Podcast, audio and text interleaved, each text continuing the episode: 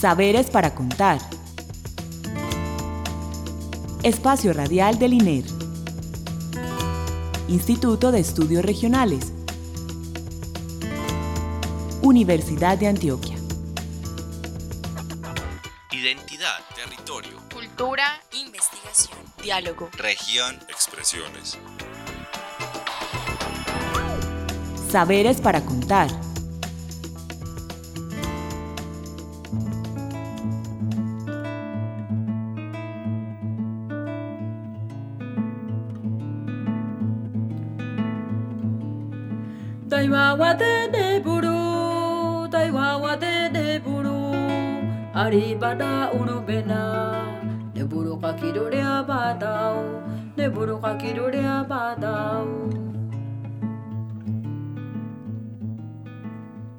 Buenas noches.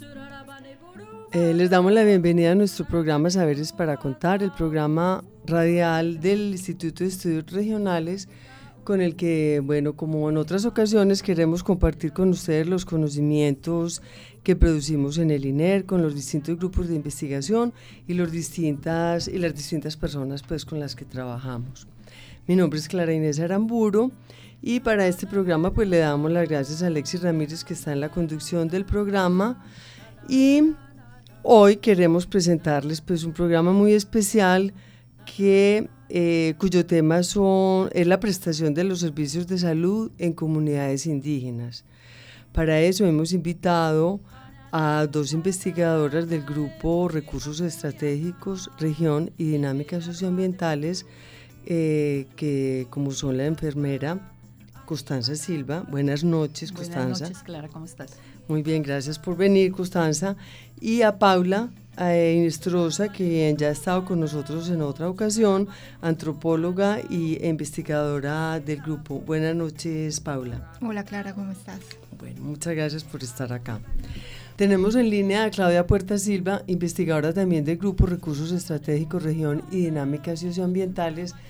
Y queremos preguntarle a Claudia, ¿por qué el interés de ese grupo, que como que no tiene ninguna relación aparente con el tema de salud, para que nos ubique un poco en este tema eh, de la salud con comunidades indígenas? Buenas noches, Claudia. Buenas noches, eh, Clara y, compañeras allí en la cabina. Eh, te agradezco mucho la invitación a este programa. Les cuento que el Grupo de Recursos Estratégicos, Región y Dinámicas Socioambientales se interesó por el tema de salud al cual llegó a raíz de las investigaciones en torno a la minería. Eh, en ese entonces, en los finales de los 90, el grupo hacía un proyecto que se denominó Indicadores de Desempeño Ambiental y Social alrededor de las explotaciones mineras y el caso eh, que escogimos para ese proyecto era el caso del Cerrejón en La Guajira. Y uno de los aspectos fundamentales al interior del proyecto era la pregunta por los impactos ecosistémicos que tenía esta explotación minera y particularmente eh, para los indígenas Guayú.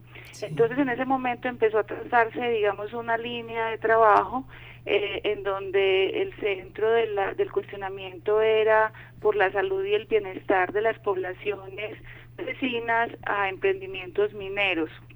En ese entonces trabajábamos con una perspectiva que se llamaba salud de los ecosistemas, una perspectiva canadiense y la digamos que eh, la ruta de trabajo estuvo encaminada a pensar las, las posibilidades o las limitaciones que tenía este enfoque de salud de los ecosistemas con relación a las ideas y específicamente a las cosmovisiones indígenas alrededor de la salud y el bienestar.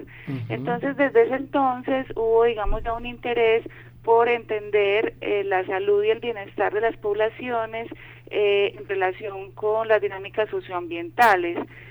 Entonces, desde ese entonces, digamos que hubo ese interés por la salud y luego hicimos varios proyectos, uno de ellos, pues, que fue un, un proyecto de gran envergadura para el grupo, que se denominó representación de las comunidades locales en el sistema de salud, y se preguntaba en estos contextos de grandes emprendimientos mineros, cómo las políticas nacionales y el sistema de salud particularmente respondía o no a las necesidades y expectativas de poblaciones diversas y vecinas de grandes emprendimientos de desarrollo que tenían unas afectaciones claras sobre la salud de las personas.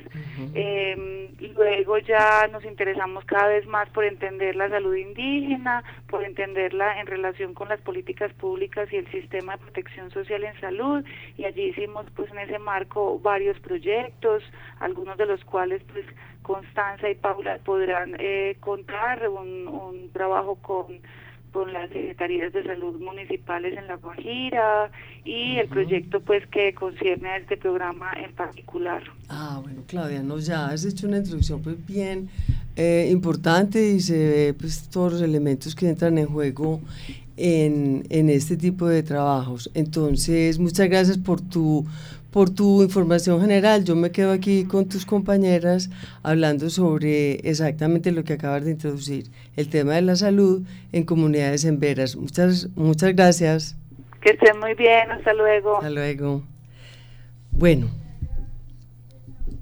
para comenzar entonces, espe específicamente, entendamos un poquito, Paula, ¿Cuál fue ese proyecto concreto que ustedes hicieron con las comunidades en Vera, específicamente en el Valle del Murrí? Bueno, el proyecto se interesaba básicamente por reconocer el estado de salud de estas comunidades y su interacción con el sistema de salud capunía o blanco, uh -huh. como ellos lo, lo, lo, nombran. Es un proceso que nace de, la, de una iniciativa de Confama, que en ese momento tenía alta población en Vera, Cativo afiliada al CISBEN, y entonces tenían la pregunta, ¿cómo brindarles una mejor atención a estas comunidades? Y ahí es cuando recurren al grupo para hacer esa caracterización de estas comunidades, de sus sistemas de salud, de su lógica sobre la salud y de los procesos de atención.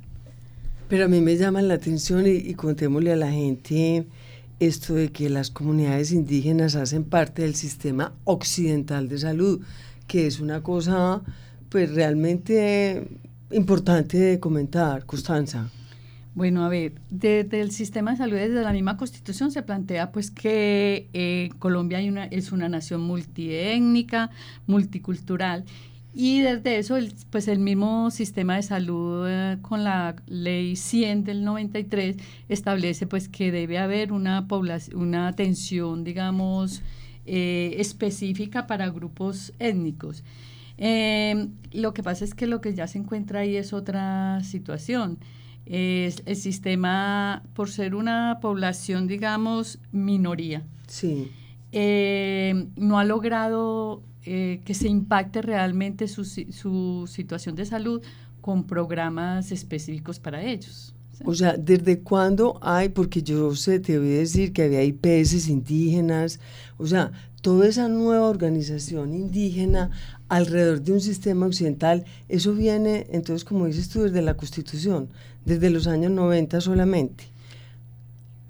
Pues, de, o sea, hay legislación muy antigua que viene planteando desde el sistema anterior y todo. Ajá. Lo que pasa es que ya se empieza a ser más evidente a través de la Constitución del 91 y la Ley 100. ¿cierto? Sí, sí. Ah, la Ley 100 del 93.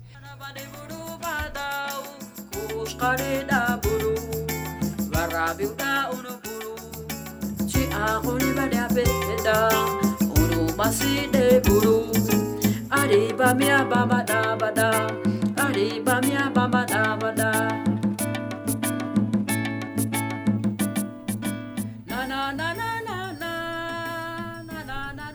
Bueno, ya con esta explicación de Constanza sobre la existencia de IPS, pues no nos ha explicado, pero ya nos mencionó que había IPS indígenas e inclusión de ellos en el sistema de salud.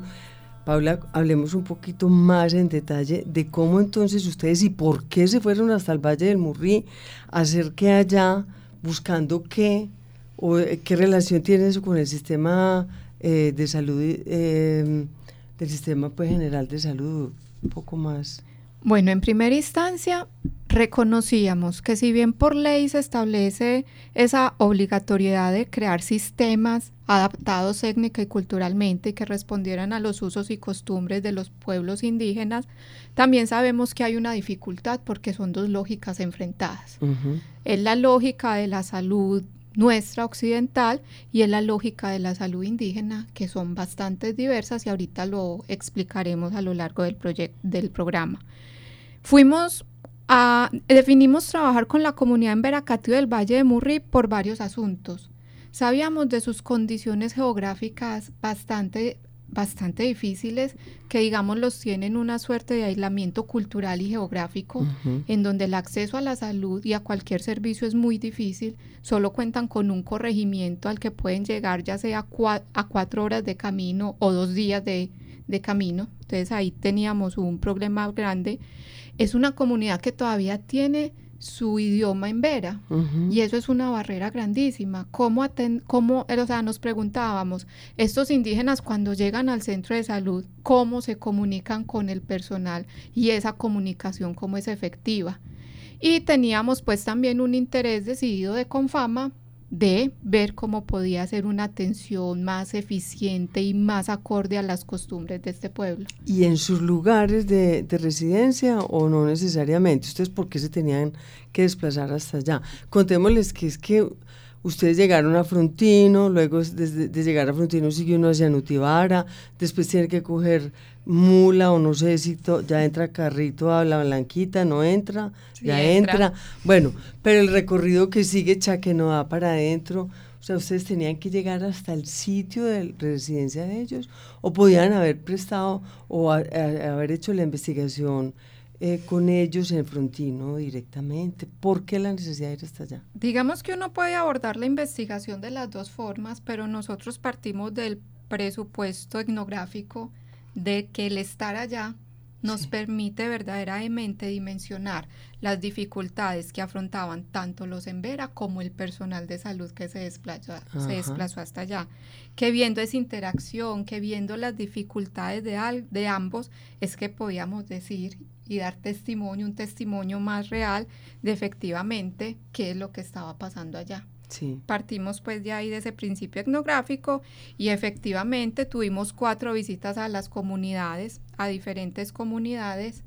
Eh, acompañamos y esa fue una experiencia muy enriquecedora, una brigada de salud. Ahí sí digamos que la falta de interacción de los dos sistemas y la complejidad que implica tanto para enveras como para personal de salud, un esfuerzo tan grande quedó patente. Entonces es como... Por ejemplo, Paula, cuéntanos. A ver. Por ejemplo, una brigada de salud que siguiendo ciertos parámetros, ciertas normatividades, le llega a la comunidad con qué?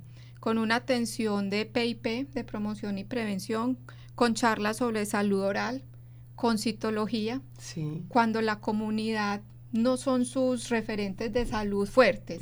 Ellos llegaron pidiendo desparasitación porque conocen que sus niños tienen fuertes problemas de parásitos y la brigada no podía, no iba preparada para eso.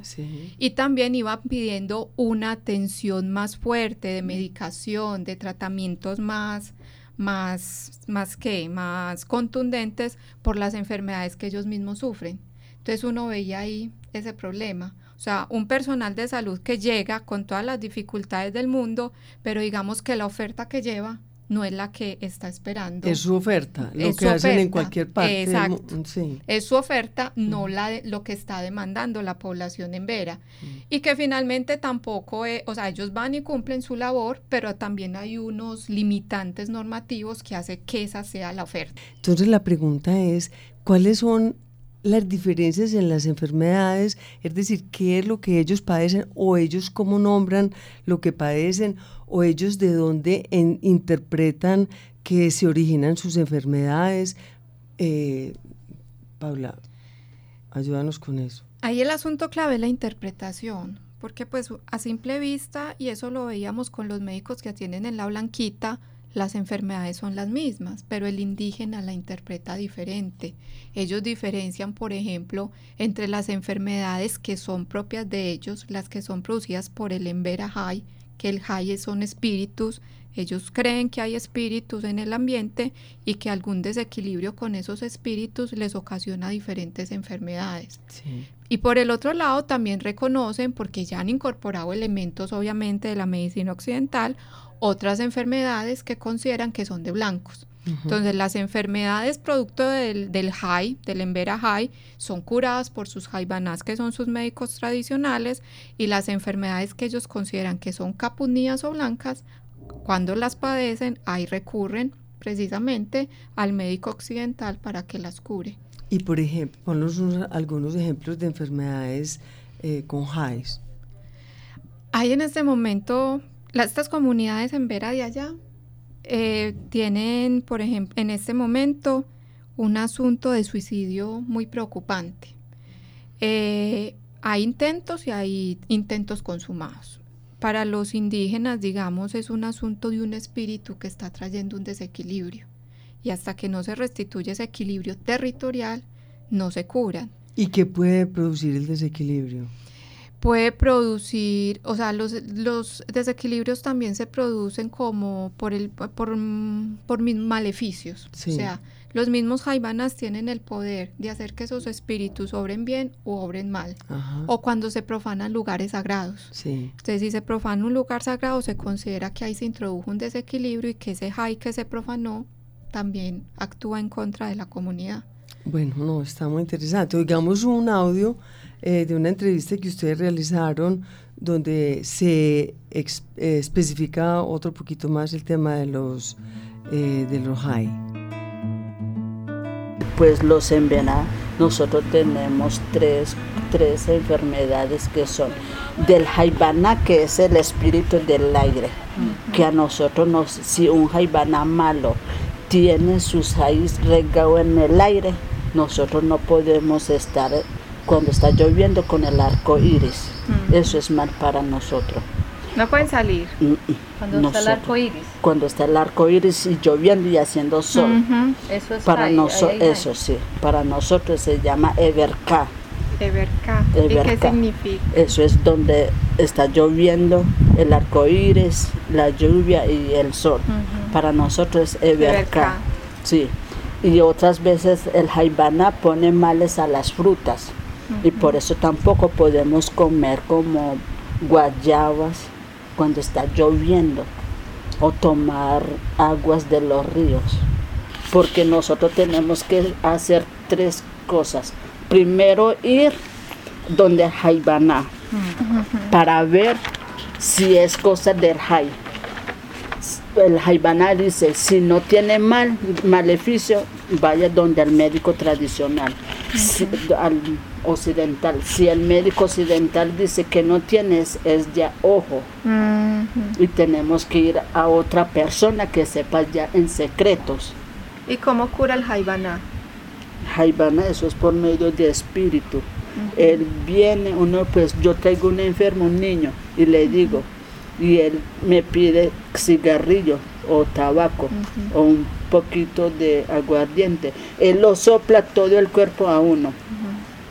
Y lo sopla aquí en la cabeza, aquí en las manos, aquí. Y él se da, se da cuenta si uno está con el cuerpo liviano o tiene como un vacío uno.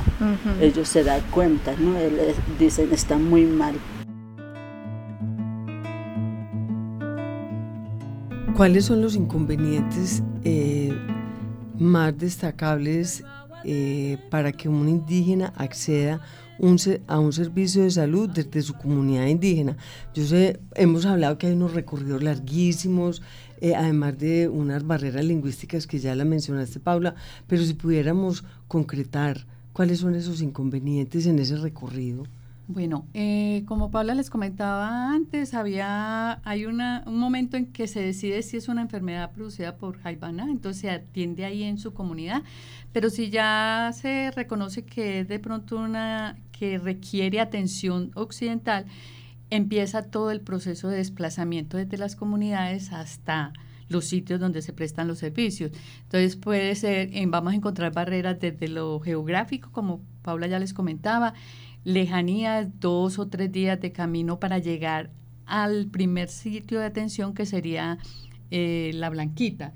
De la blanquita, cuando hay solamente el sistema posibilita eh, que se atiendan solamente algunas actividades o se hagan algunos procesos muy sencillos, por ejemplo, una consulta médica general, un cuidado básico de enfermería que lo atiende un auxiliar de enfermería, pero ya cuando la situación es más grave tiene que desplazarse hacia Frontino. ¿Grave como qué?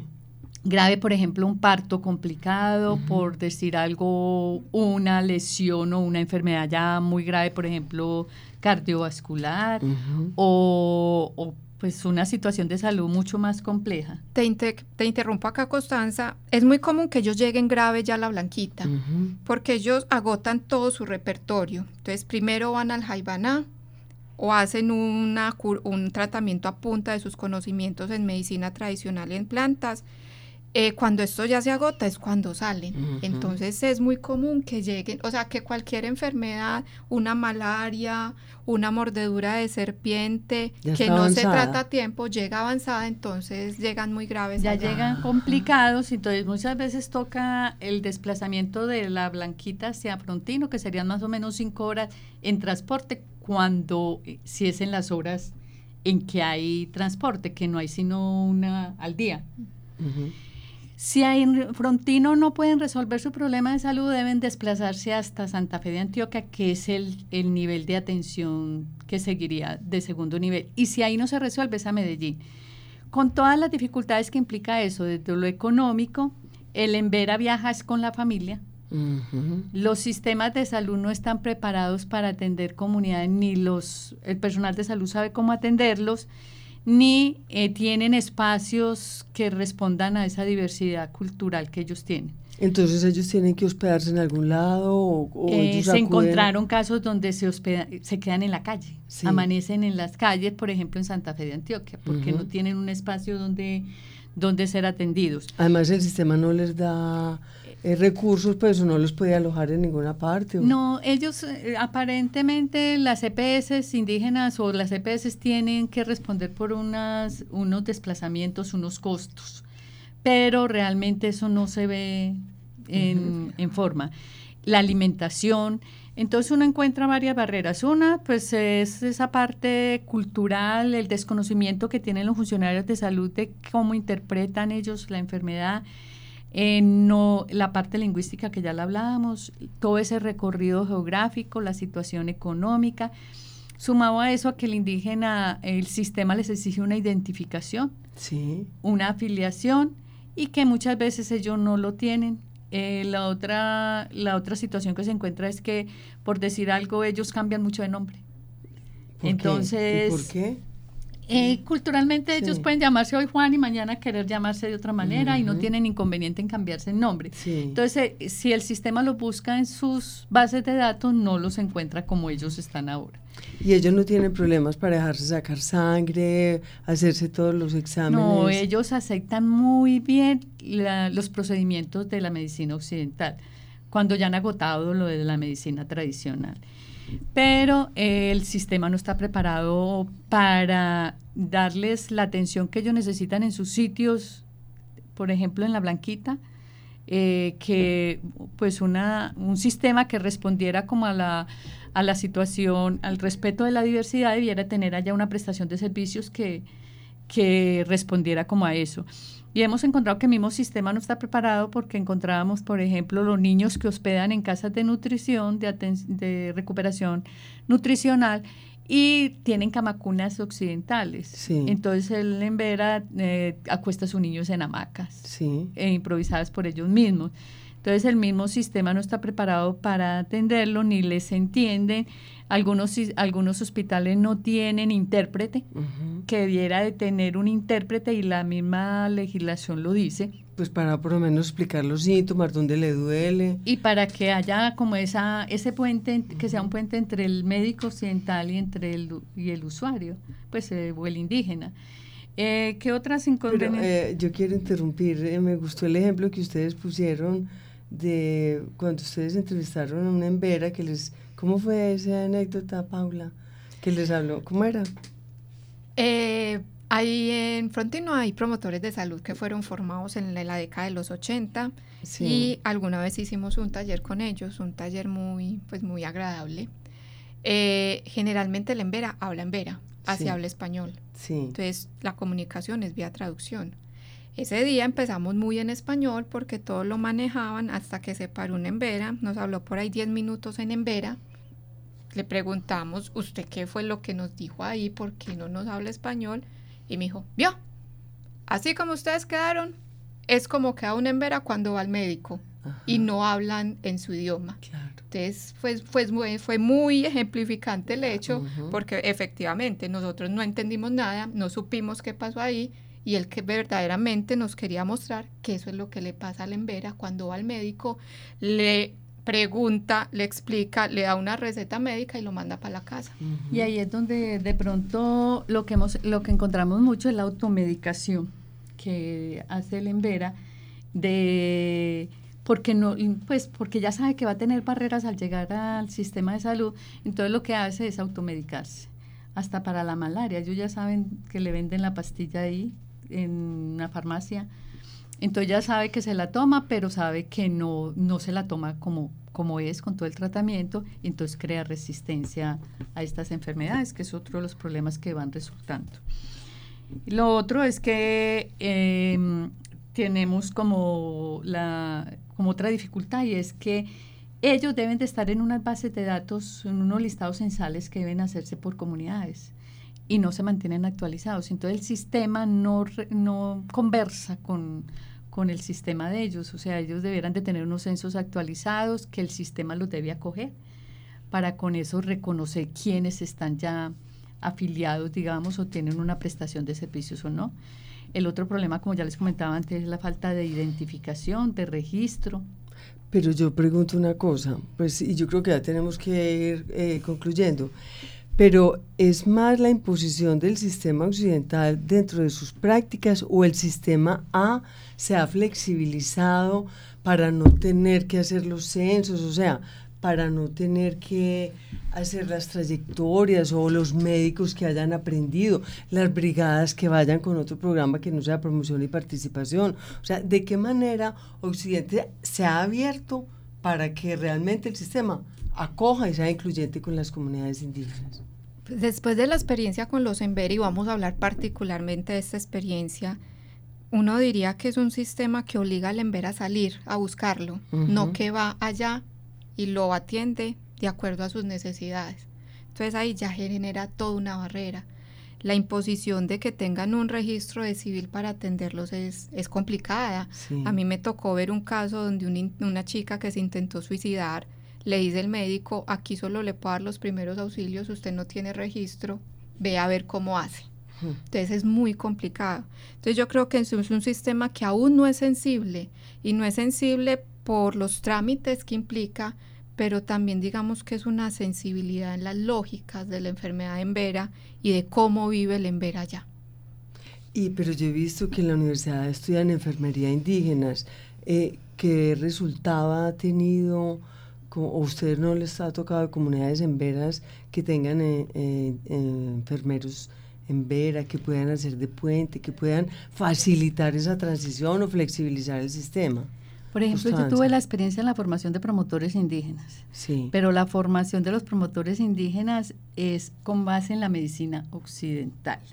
O sea, ellos qué hacen en sus comunidades es lo que el, sistema occidental está esperando tener como información. Entonces buscan la hipertensión, buscan el, eh, hasta hablan de planificación familiar, el control a la gestante, o sea, es una formación y un trabajo que tiene que, que responde a la medicina occidental.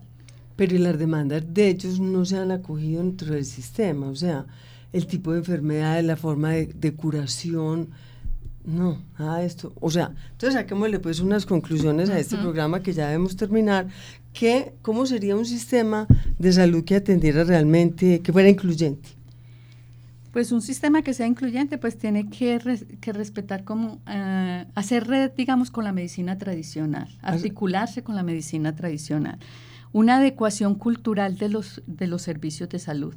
¿Y eso qué quiere decir, Gustavo? Eh, una adecuación es que el, cuando el, el, indígena venga al, a la IPS, pues ese espacio esté preparado para recibirlo con su toda su, diversidad, su lengua, entonces debe haber un intérprete, debe haber una, una configuración física que le permita estar ahí.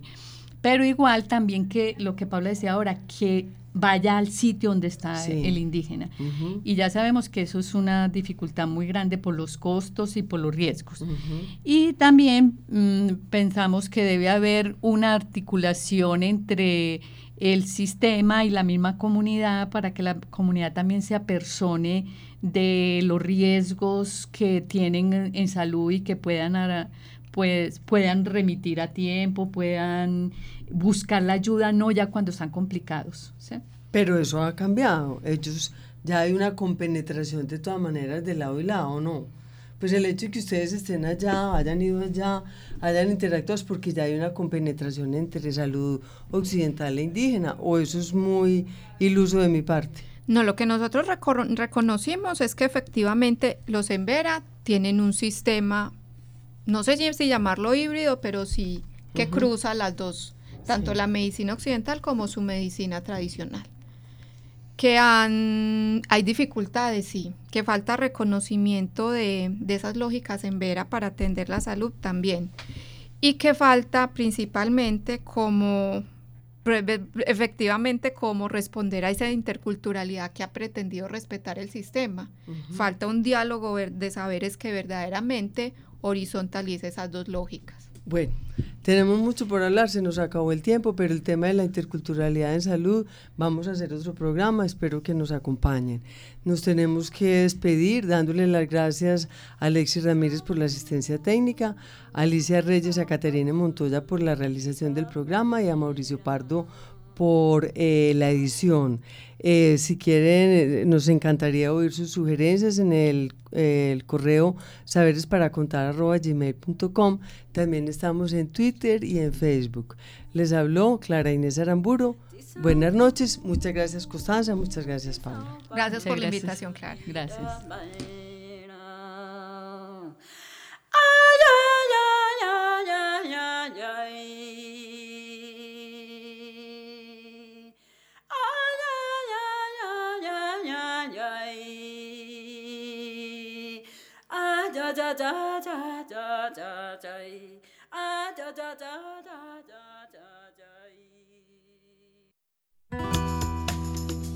Saberes para contar. Espacio Radial del INER. Instituto de Estudios Regionales. Universidad de Antioquia.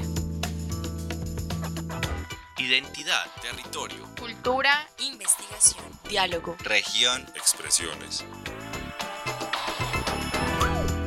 Saberes para contar.